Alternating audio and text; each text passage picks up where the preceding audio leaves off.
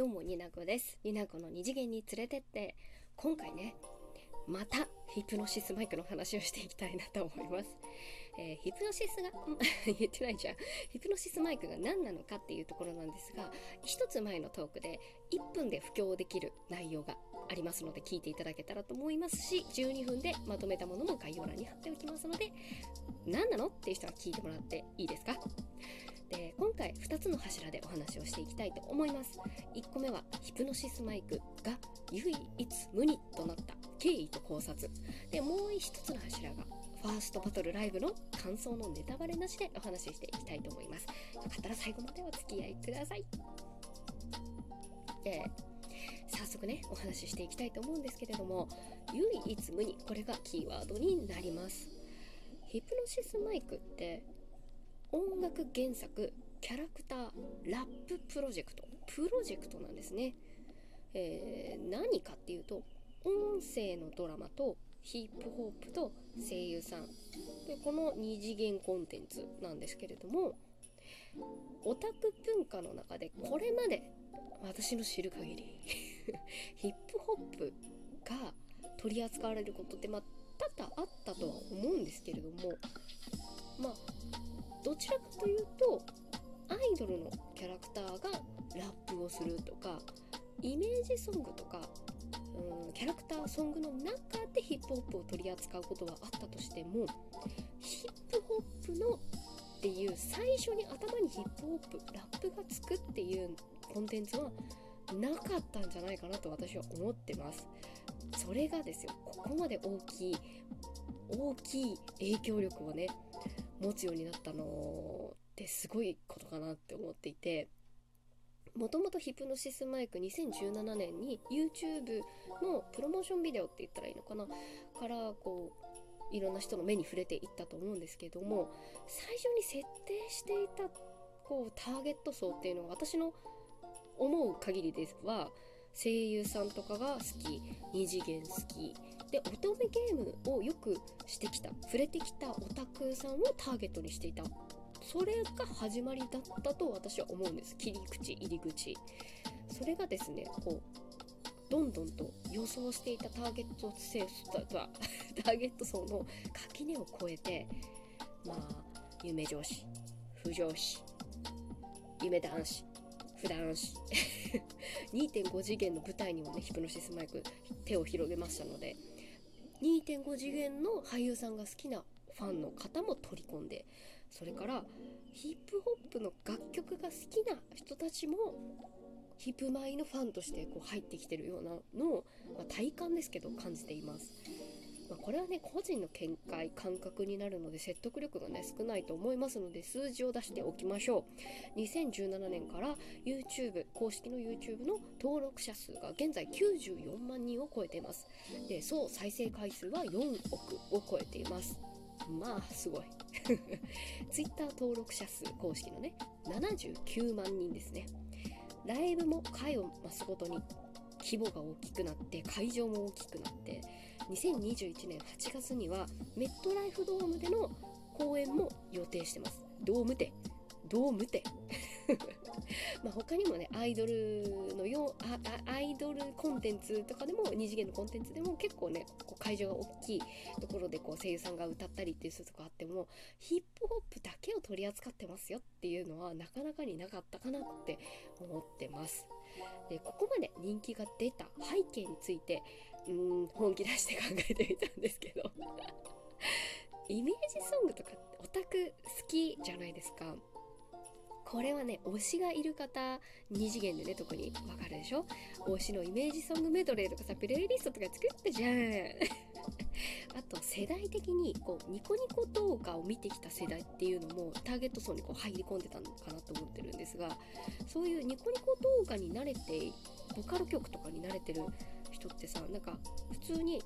この動画の中でキャラクターは動かず文字とか歌詞がこうバンバン動くようなそういったプロモーションの仕方にま慣れていたとかそういう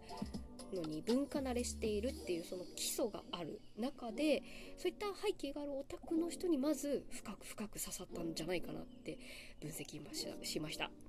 でヒプノシスマイクこう二次元コンテンツですが2020 2020年去年ですねにアニメになるまではそう先ほども言いましたけれどもキャラクターは立ち絵だけです。立ってる絵だけ。もうゲームもないしねそれまで。一切動かねえんだわ。2017年から動いてんの声優さんだけだからね。本当に。情報が音声 YouTube だけでキャラクターの絵が一切動かなかったからこそ音楽と音楽の良さあとドラマトラックから得た情報それから想像力をかきたててまあこれね著作権的にはグレーなんですけど二次創作をしていただく絵師さんたちとか文字書きさんがヒプノシスマイクを好きになってくれて二次創作の作品を生むことによって知名度が上がっていたかなって思っております。でこういった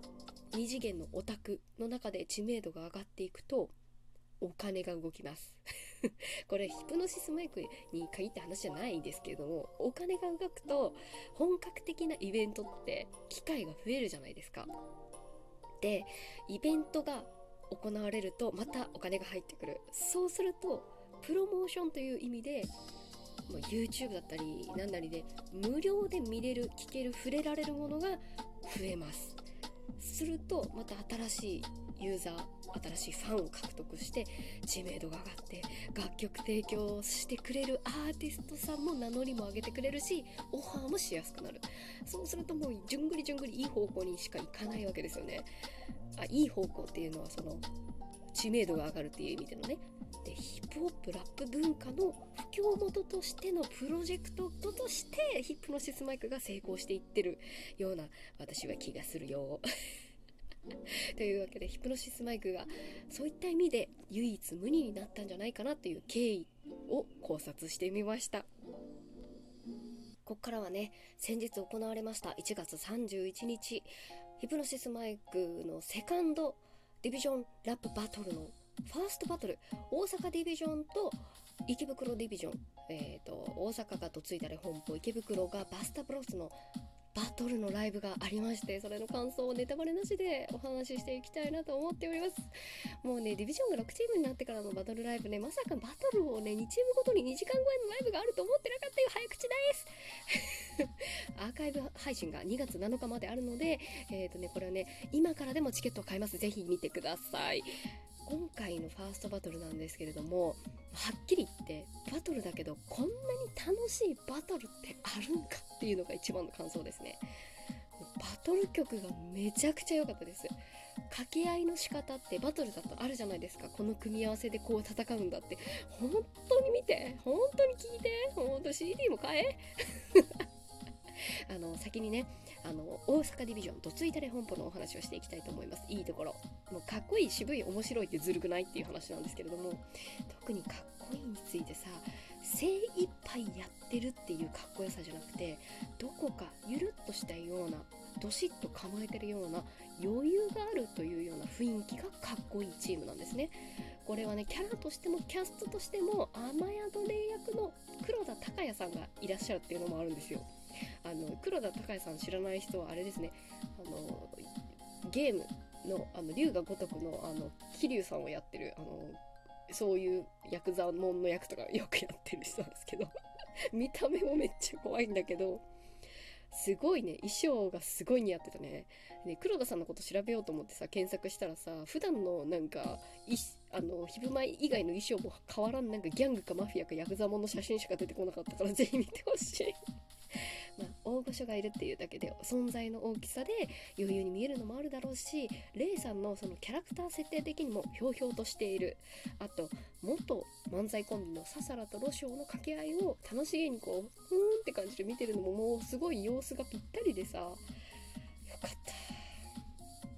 あと前回のライブの時に緊張が見て取れたロショウ役の川西さんもすごいのびのびとパフォーマンスしててすごい良かったんですよ。ささら役の岩崎さんがね、一番若手だけど、確かね、あの、キャラクター的にはリーダーだから、一生懸命、一生懸命ね、大阪を引っ張っていこうとするのが、すごい可愛かった。すごい混乱してて、何言ってるか分かんないや、みたいなことに言ってるたんですけど、それをね、可愛いなと思って見てる2人もね、こう、中の人たちの距離感もね、最高でしたね、大阪。楽曲も楽しいおちゃらけてる部分が味になるのが大阪もうおちゃらけができるのがその漫才師っていうささらがいるからだけどまあよかった。ほんと笑いって余裕がないと生まれないですからね。そういった意味でヒプノシスマイクという大きなストーリーを動かすための遊び部分にもなってるのがチームの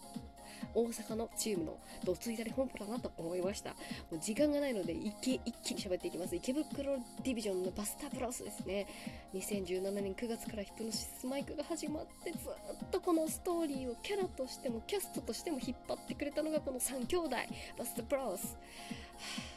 兄弟のね一体感とまっすぐとした正義感だったりヒーローチームでありながらキャラの年齢層が一番低くて少年の可愛らしさと現実を達観する冷静さも兼ね備えてね主人公っていうチームなんですけれども。いやもう本当にこのヒプノシスマイクのスタート地点から一緒に走ってきた成長してきたチームなんですよ。もうストーリー展開としても中の人としても成長がものすごい伝わってきました。兄弟のチームだからこそすごく同じ言葉をね重ねて話すことが多いチームなんですけど一体感がすごいよ。今回本当にすごかった。と言いたい。山田一郎という、ね、ヒップマイの顔であるキャラクターを小さい時からラッパーになることが夢だった。木村昴さんが演じていますよね。あのラップに触れたことのない声優さんたち他のチームも仲間を引っ張ってきたんだなっていうのが感じられた時にすごい泣きそうになってさ。もうジロちゃんサブちゃんも引っ張ってきたキムスバさんですけれどももうこのジロちゃんサブちゃんのパフォーマンスが回を重ねるごとに上がってきててもうすごい。YouTube 見てみて本当にオタクイベントのさショッピングモールの真ん中のステージでラップをしていたファーストバトルのバス風呂から今回のスピース何にも言えなくなっちゃった本当にバスタープロスがいてこそのヒプノシスマイクだからってめっちゃ思いましたもうね語り尽くせないんですけれども今回はこれぐらいにしてやろうと思いますそれではまた次回のラジオでお会いしましょう。になこでした。